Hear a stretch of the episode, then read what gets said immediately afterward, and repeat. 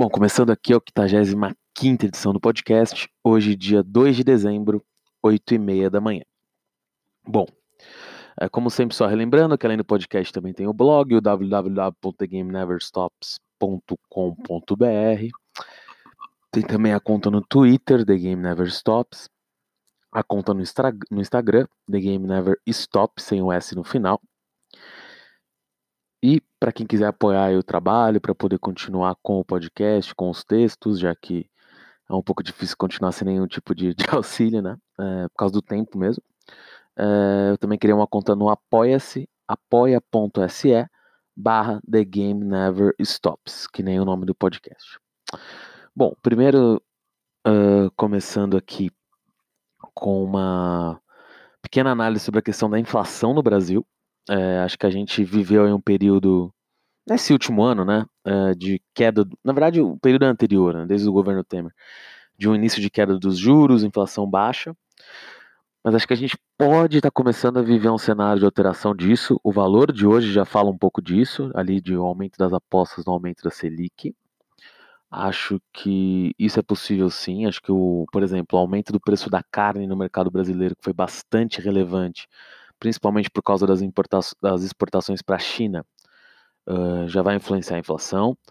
O aumento do preço da carne bovina também já está influenciando o preço da carne de frango, porque as pessoas, ao ver o preço da carne bovina tão alto, estão recorrendo à carne de frango, que também tem seu preço aumentado por sua vez.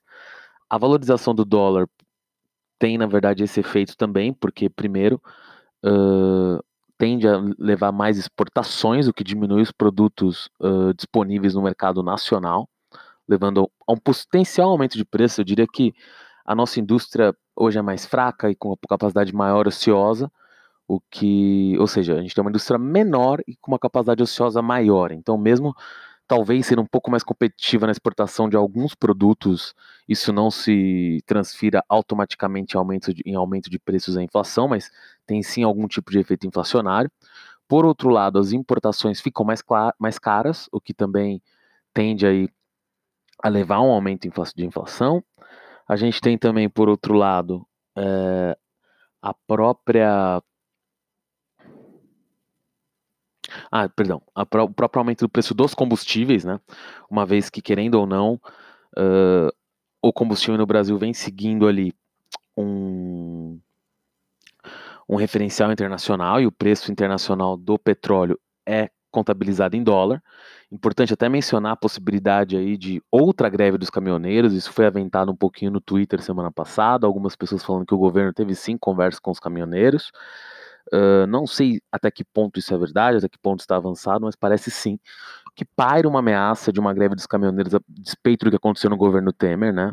Ou não a despeito, né, mas parecido com o que aconteceu no governo Temer acho que ficou bem claro ali, os efeitos de uma greve dos caminhoneiros não são simples, podem levar a bolsa algumas quedas relevantes. Então acho que tem que ter no radar isso daí, porque com o aumento do preço da gasolina, que até o momento, pelo menos, não pareceu ter sido represado é, pelo governo, pode sim levar a esse risco. É, e claro, essa mudança aí toda estrutural que eu estou dizendo pode sim levar a um aumento da inflação, consequentemente, um aumento da taxa Selic, e claro, eu não acho que vai ser um aumento que nem os patamares que a taxa Selic já atingiu no passado, que eram altíssimos, mas isso pode sim levar eventualmente até uma queda do interesse do brasileiro médio pela bolsa. Acho que entrou muito dinheiro do brasileiro médio na Bovespa, porque com a queda da taxa de juros todo mundo é obrigado a tomar um pouquinho mais de risco. E caso ela aumente um pouquinho, a gente pode ver sim gente vendendo posições de maior risco na bolsa, que até se valorizou bastante nos últimos, ou seja, o quarto ano de valorização da bolsa, desde 2016 a bolsa contabilizando o ano inteiro tem fechado o Ibovespa pelo menos em valorização. Então pode sim ter esse risco de parte do dinheiro ir para a Selic, embora claro, os setores da Selic ainda não vão ser muito elevados, principalmente esse ano que já estamos em dezembro, né, mais para ano que vem, mas é bom ter isso no radar. Indo aqui hoje para as notícias até que saíram da, da última semana, mas uma de hoje já, o BNDES divulgou ali um cronograma, ou no mínimo o valor teve acesso, falando sobre as próximas vendas de ações que o banco pretende fazer. No radar tem ali uma venda da JBS em duas tranches para vender a participação total do banco. É, a primeira tranche, o objetivo era até vender em dezembro, mas aparentemente foi adiado para janeiro. e o banco também parece ter o objetivo ali de vender ainda a segunda tranche de JBS, seria algo como 16 bi, vender as duas tranches aí, né, as duas partes da oferta, que seria uma oferta muito grande, é, até o fim do primeiro semestre de 2020, zerando sua posição em JBS. Importante mencionar que eu vou entrar em mais detalhes sobre essa oferta de Marfrig ainda, mas que a oferta de JBS, que seria feita em dezembro, foi adiada justamente porque a Marfrig também pretende fazer uma oferta de aumento de capital na esteira da compra da National Beef. E aqui só um parênteses, tá? Eu não soltei o podcast sobre o setor de proteína animal justamente por causa dessas ofertas. Eu já tinha feito, eu vou fazer algumas alterações ali na gravação que eu já tenho para contemplar isso e vou soltar ainda essa semana. Mas, em voltando aqui para Marfrig, uh, também vai fazer um aumento de capital de 2 bi, sendo que provavelmente 1 bi seria a venda da participação do BNDES na empresa. Então, por serem duas empresas concorrentes do mesmo setor, ao ver que a Marfrig ia fazer uma, um aumento de capital ali, a, o BNDES se aproveitou também para já colocar à venda sua participação na empresa e por isso adiou ali a oferta JBS. Uh, ainda no primeiro semestre, o BNDES pretende vender sua participação em Petrobras. O BNDES tem uma participação gigantesca em Petrobras, de 52 bi. Ele pretende vender cerca de 16 bi ali, ou seja, um terço de sua participação, mais ou menos, um pouquinho menos de um terço, né? Mas seria algo mais ou menos isso. Uh, uh, essa é uma oferta muito grande, que vai depender inclusive dos preços do petróleo, de como vai estar a bolsa, mas é uma oferta que pode ir para frente sim. Uh, e pretende ele vender também sua participação em Copel, cerca de 4 bi, e na Tupi, cerca de 800 milhões. Da Tupi, no caso, seria no segundo semestre. Eu acho que o interessante da oferta da Tupi, de todas essas que eu mencionei, é que a Tupi, de fato, apesar de até ter comentado agora há pouco uma desindustrialização brasileira, a Tupi é uma das empresas que é líder mundial no seu setor, ou segunda colocada no máximo, em cabeçotes e fundição para motores. Uh, e eu acho que a Tupi pode sim atrair o interesse de algum player estratégico, me parece uma ação descontada, tem bastante gestores até falando disso. Então acho que vale a pena ficar de olho em Tupi. Uh, a venda não é feita agora, né? Então também é... a venda vai ser feita no segundo semestre, então tem que ver como as ações vão se comportar até lá. Mas a valorização do dólar também ajuda a Tupi, né? O dólar que explodiu aí na última semana, passando de 4,20. Inclusive pelas falas, no mínimo, complicadas aí do ministro da Fazenda, da Economia agora, né? Perdão. Então a Tupi pode ser uma boa opção até o segundo, segundo semestre do ano que vem com essa potencial venda.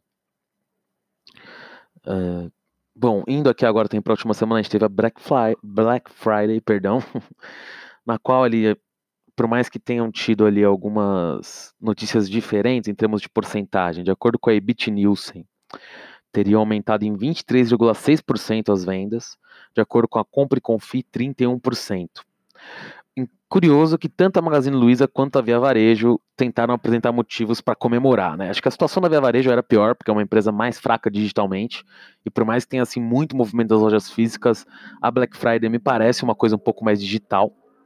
A Via Varejo diz que vendeu 1,1 bi só na sexta-feira, que 48 total do que vendeu nos três dias aí, digamos, né? Ou nos dois dias, em quinta e sexta, foi via internet, e hoje as vendas via internet total do grupo são só cerca de 20%, então digamos que foi bastante representativo sobre o que a Via Varejo vendeu o total de suas vendas na internet, ou seja, quase metade do que ela vendeu foi via internet, e eles não deram ali o aumento total de vendas considerando lojas físicas, mas no online o aumento de vendas da empresa foi de 83%, ou seja, muito relevante.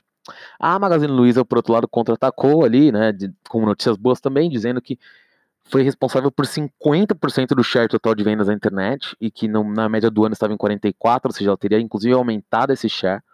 É difícil uh, rebater todos esses dados, mas o fato é, eu acho que a Via Varejo vem mais para a guerra contra a Magazine Luiza. Não é uma guerra simples, acho que a Magazine Luiza já está muito bem sedimentada na internet, principalmente pela questão logística, que não é simples, é cara, é complexa.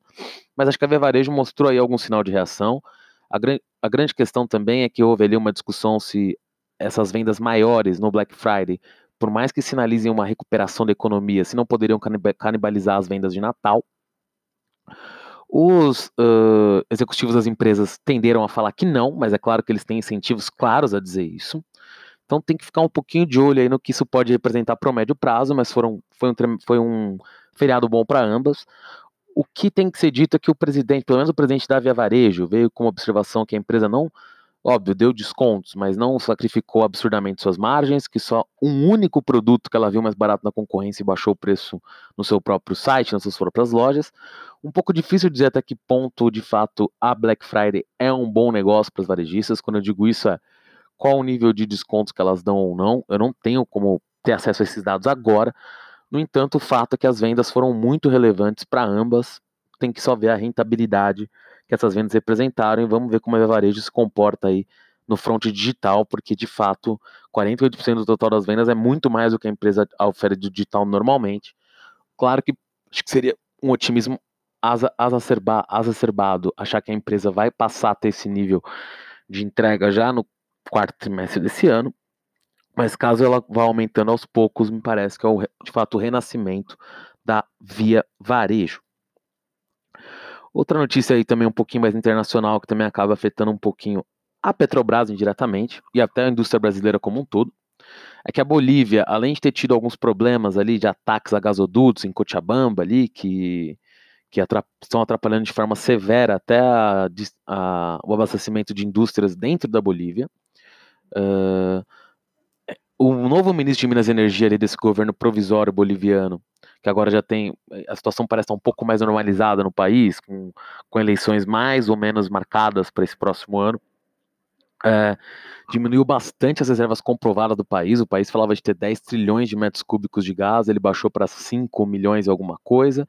Diz que tem mais 3 bilhões ainda que precisam ser comprovadas. Então, assim, isso preocupou porque pode atrapalhar as exportações no futuro para Brasil e Argentina. Ou seja, é possível que o governo boliviano estivesse aqui, eu não estou falando que ele fez isso, mas de acordo com o que esse, o ministro atual de Minas e Energia está dizendo, pode ser que os antigos governos bolivianos estavam superestimando as suas reservas de gás natural, e isso pode levar Brasil e Argentina a procurarem formas alternativas de suplemento do, do, de gás, e o Brasil acabou tendo descobertas recentes ali bastante relevantes no Nordeste, no Maranhão com a Eneva, em Sergipe, então, a ver como também vai se dar o desenvolvimento desses campos, uh, que podem de fato se tornar a principal reserva brasileira de gás e podem levar, inclusive, ao queda do preço do gás, já que o Brasil nunca comprou gás da Bolívia, aparentemente nas melhores condições possíveis. Dentro desse potencial risco, a Cron desistiu de comprar as fábricas de fertilizantes da Petrobras.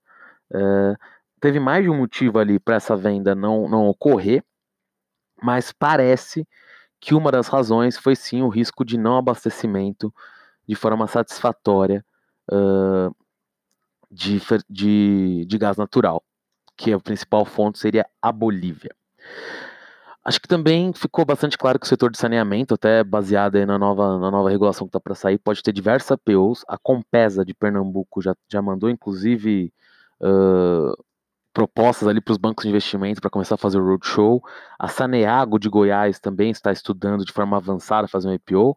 A Corzan do Rio Grande do Sul também vislumbra essa possibilidade, embora de forma mais atrasada. Então, acho que esse pode ser um setor que de fato vai atrair muito dinheiro. Eu diria que no curto prazo, claro, depende dessa nova regulação, mas pode sim, inclusive, gerar uh, algo como o que a Semig fez, que era dona da Light e é dona de e tem participação relevante em empresas de outros estados, ou seja, é que a Sabesp provavelmente vai ser privatizada, mas pode ocorrer aí de uma empresa de um estado, vamos supor a Sanepar ou a própria Copaz, embora não me pareça muito também a, o espírito ali do, do governador de Minas Gerais, mas podem sim se tornar consolidadoras desse setor. A própria Compesa fazendo IPO agora, então pode ser que a gente passe por consolidação entre estatais no setor de saneamento. Importante salientar só que não são IPOs fáceis, tá? P podem ser IPOs até que saiam subprecificados, porque os problemas regulatórios no momento de reajuste das taxas são muitos. A Sanepar foi muito descontada por isso. O marco regulatório da empresa é altamente questionável, são órgãos estaduais, formados muitas vezes por padrinhados políticos que têm questões ali. E nem estou entrando aqui no que é justo e o que é não justo, porque isso tem que ser uma conta mais precisa, mas o ponto é esse a coisa fica muito em aberto, pelo menos até esse momento. Então, se você tiver um cálculo matemático que traga mais segurança, seja ele positivo ou negativo, pelo menos você tem previsibilidade. E essa previsibilidade tem faltado em todas as empresas de saneamento pelo país, estatais. Vamos ver o que acontece agora nesse médio prazo. Uh, outra empresa que também pretende fazer um follow-on é a Celulose Irani. ela hoje vale em bolsa 540 milhões e pretende emitir ações no valor de 600 milhões, ou seja, basicamente mais do que ela vale em bolsa hoje, não é uma oferta pequena. É, isso só demonstra aí como o mercado está com apetite, né? As baixas taxas de juros em todo o mundo têm ancorado quase qualquer oferta no Brasil. Muitas ofertas de empresas que provavelmente não conseguiriam fazê-las em outros momentos estão saindo. A própria Marisa ali, que tinha um aumento de capital também relevante, que pode chegar em 500 milhões, mas que tem como oferta principal ali 400 milhões, que daí tem lote suplementar adicional, poderia chegar a 500 e pouco, já conseguiu dois fundos ancorando a oferta em 130 mil, o que é bastante relevante, né? Até porque a Marisa é uma empresa que não explicou ainda muito bem o que quer fazer com o dinheiro, uh, não sei se conseguiria se reinventar tão fácil, vem passando por problemas há alguns anos, então muito interessante o fato de alguém sequer uh, se comprometer tão cedo a ajudar a Marisa, que vai ter a precificação já na quarta-feira de sua oferta, e o fato da precificação ser tão perto quer dizer que eles devem ter alguma segurança de conseguir outros investidores ainda, ou seja, eles vão, acham que vão conseguir ali ancorar a oferta de forma. Já, na verdade, ancoraram a oferta, né? Mas vão conseguir ainda mais gente disposta a entrar na oferta para totalizar quase o total das ações emitidas. Então vale a pena ver o que a, se a Marisa consegue inventar algo mais novo a partir dessa oferta, se consegue se reinventar. É, no mínimo, demonstra a liquidez que a Bolsa Brasileira está no momento, que quase qualquer oferta está saindo e as empresas estão aproveitando para diminuir o endividamento. Acho que elas têm que se aproveitar disso antes que a Selic volte a subir, como eu falei no começo. Uh, nesse esteio, também falando aqui de uma empresa que eu falei aqui algumas vezes, mas a empresa menor Manguinhos teve a recomendação pelo STF, ali o Toffoli manteve a decisão do Tribunal de São Paulo, o Tribunal do Rio havia derrubado essa decisão, no sentido de que a empresa não poderia ter um cadastro de ICMS no estado de São Paulo por ser devedora contumaz, Isso por si só não vai quebrar a empresa, mas Manguinhos já é uma empresa de recuperação judicial com diversos questionamentos ali em volta, embora ela tenha até anunciado há pouco tempo um aumento, um, uma forma ali de trazer via bombeamento, né, uh, pelo, pelo mar, o cabos subterrâneos, algo do estilo, uh, petróleo direto para sua base ali para poder refiná-lo, e também andou o processo de venda de de refinarias da Petrobras, também pode trazer uma concorrência no mercado que poderia ajudar Manguinhos, mas o fato é que Manguinhos tem mais um problema agora, né? Vai conseguir continuar comercializando em São Paulo, uma vez que a sua origem, né, sua matriz é no Rio, mas é mais um setback, mais um problema aí para a empresa. É, indo para o setor de laboratórios, a, o Fleury anunciou outra aquisição, a do Inlab no Maranhão, em 90 milhões. Já tinha feito a Diamax em Pernambuco por 120 milhões. O CPC no Rio Grande do Norte, Natal, por 12 milhões. Então, como eu já falei aqui, a consolidação no setor de medicina diagnóstica não está parando, agora é em par a partir da fusão ali com a DASA também. Acredito que vai fazer alguma aquisição um pouco maior nesse mercado. Comprou o Salomão Zop não há tanto tempo. Mesmo a Sabin, que é a quinta maior rede do país, lá do Distrito Federal, comprou os laboratórios Carlos Chagas no Mato Grosso. Então eu espero uma consolidação um pouco maior e, como eu já repeti aqui algumas vezes, continuo achando a Aliar, que até trocou de presidente recentemente, a joia da coroa, mas não é a joia da coroa que vai ser vendida a qualquer valor, então vale a pena ficar de olho quem vai dar um lance mais agressivo pela Aliar. A Malha Paulista também, uma, ferrovia de propriedade ali da Rumo por hora, teve sua concessão estendida por 30 anos, mediante investimentos uh, comprometidos ali para a empresa. Uh, isso foi ótimo para a Rumo, fez as ações subirem. Uh, o TCU deu uma sinalização que pode até, que provavelmente vai deixar essas extensões, o que também é um ótimo sinal para outras empresas que têm ferrovias grandes que vão passar por um processo parecido. E acho que traz maior confiabilidade para ações da Rumo no, no, médio e longo prazo. Então, acho que para a Rumo foi uma vitória muito expressiva.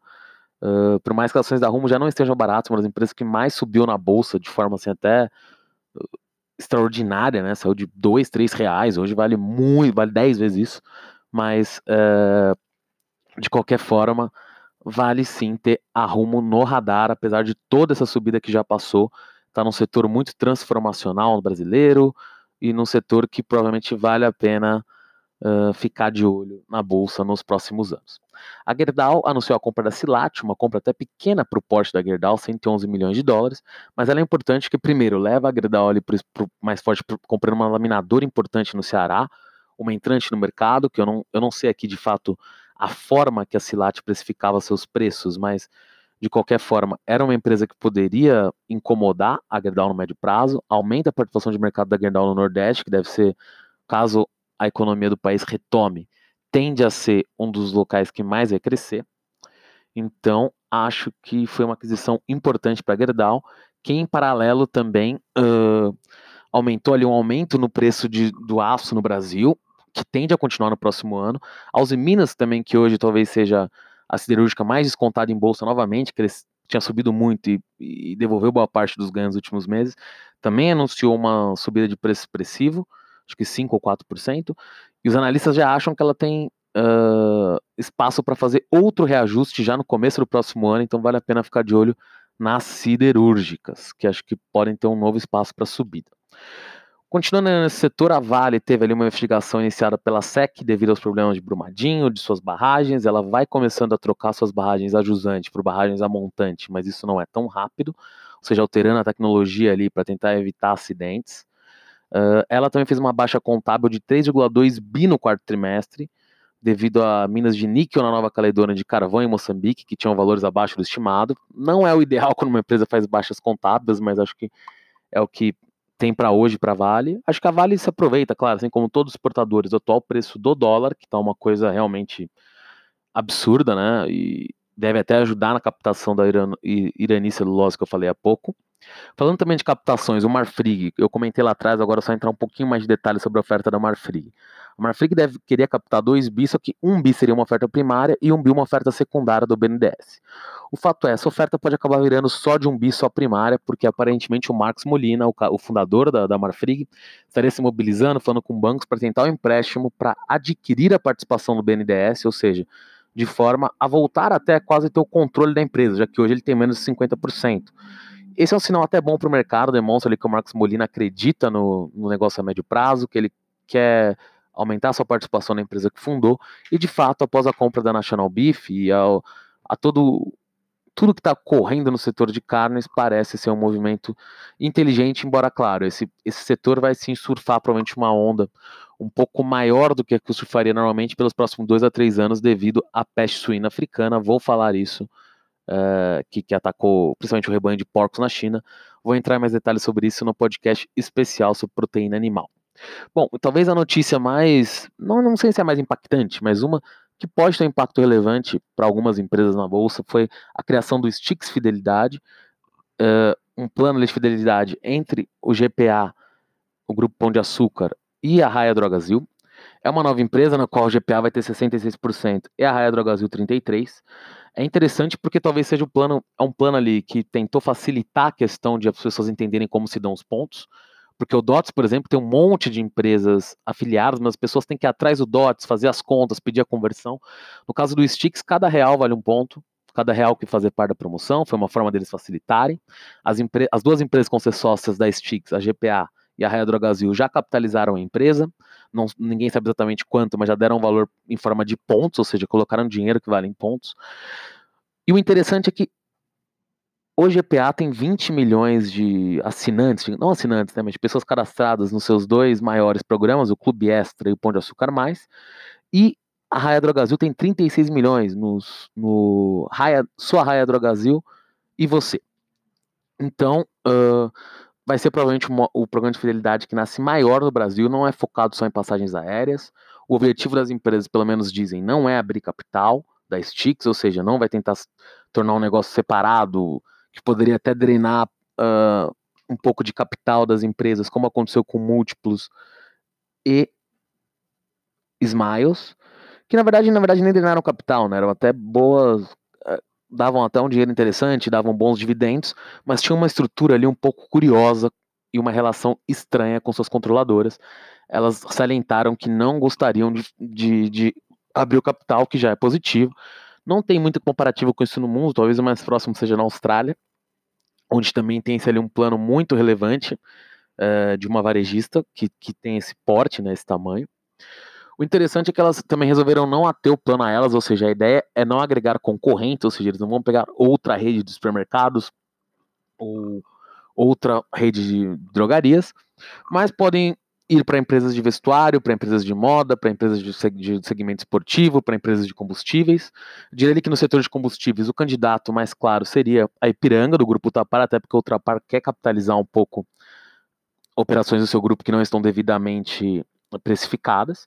A dificuldade aí seria que as empresas já falaram que não querem, em teoria, um terceiro sócio na Sticks, querem apenas parceiros. Hoje o programa ali da, da, da Ipiranga vale bastante dinheiro, já isoladamente, o Ipiranga quilômetro de vantagens, provavelmente é o mais desenvolvido no setor de combustíveis, mas pode sim se, se contemplar algum tipo de acordo que tornaria o Sticks ainda maior. Uh, no setor de segmento esportivo, eu vejo a Centauro como um potencial parceiro, embora tenha que ser dito que ela já fez um acordo com lojas americanas que poderia atrapalhar um pouquinho um potencial acordo aqui. O GPA, até pelo, pela relação longínqua que teve, até como controlador da Via Varejo, sócio ali, pode também colocar a Via Varejo nisso, embora aí tenha que ver o nível de sobreposição, digo até do interesse das empresas no setor de eletroeletrônicos, para ver se eles gostariam de ter, se, a, se o GPA gostaria de ter a Via Varejo nesse acordo, mas digamos que provavelmente é a iniciativa mais uh, agressiva de um programa de fidelidade que já foi feito no Brasil. Não sei se vai dar certo, mas é no mínimo uma iniciativa que merece ser olhada de perto, até porque já tem um acordo com o Itaú que vai ajudar ali também nesse plano. Acho que o Itaú pode se tornar também um parceiro bem efetivo, então pode ser sim um plano de fidelidade que ainda tem que ser aprovado pelo CAD, aliás, que não é uma coisa simples, mas pode ser um plano de fidelidade bastante interessante para os envolvidos. Por fim, para terminar por hoje, acho que o BMG que teve uma queda monstruosa desde seu IPO e caiu ainda mais essa semana devido, dizem, né, algumas questões de provisões contábeis ali, ou seja, processos cíveis que a empresa pode perder ali, que estão como prováveis ou potenciais, que não foram bem explicada no roadshow do IPO. Eu até reconheço que isso pode ser um problema, mas vendo os valores envolvidos nos processos não me preocupou tanto tomando os potenciais os prováveis não se atingir um bilhão. Claro, não estou falando que os valores são baixos, acho que dava cerca de 700 a 800 milhões de reais todos os processos, mas a empresa a gente não vai perder todos, a gente vai chegar em acordos, outros ela vai recorrer, vão demorar alguns anos, então eu vejo a queda de quase um terço do BMG como muito exagerada, pode ser uma possibilidade de entrada, embora eu veja outro problema na tese do BMG, e esse eu vejo desde o início, é que é um banco muito focado no crédito consignado, que eu não sei até que ponto ele vai conseguir manter essa liderança e até que ponto ele também vendeu um pouco uma questão de digitalização, que eu não sei até que ponto vai ser capaz de entregar. Então, isso me preocupa muito mais que a questão das provisões, mas pensando no banco hoje, eu acho que a queda foi exagerada, claro, baseada nas informações que eu possuo. É, pode ser que tenha gente aí no mercado com noção um pouco maior, que os problemas são maiores ainda, mas não foi isso que saiu na própria imprensa. O que saiu na própria imprensa é que a preocupação foi diante das provisões que já estão contabilizadas, só não foram bem explicadas durante o roadshow. Uh, Pode ser que caia ainda mais, porque tem gente ali que está presa com o lockup até dezembro, 45 dias, 90 dias, pessoas físicas que podem sair vendendo as ações correndo devido à atual perda já. Mas se cair ainda mais, eu acho que o BMG pode ser uma oportunidade ainda mais interessante. Bom, por hoje é isso. Até a próxima edição. Valeu!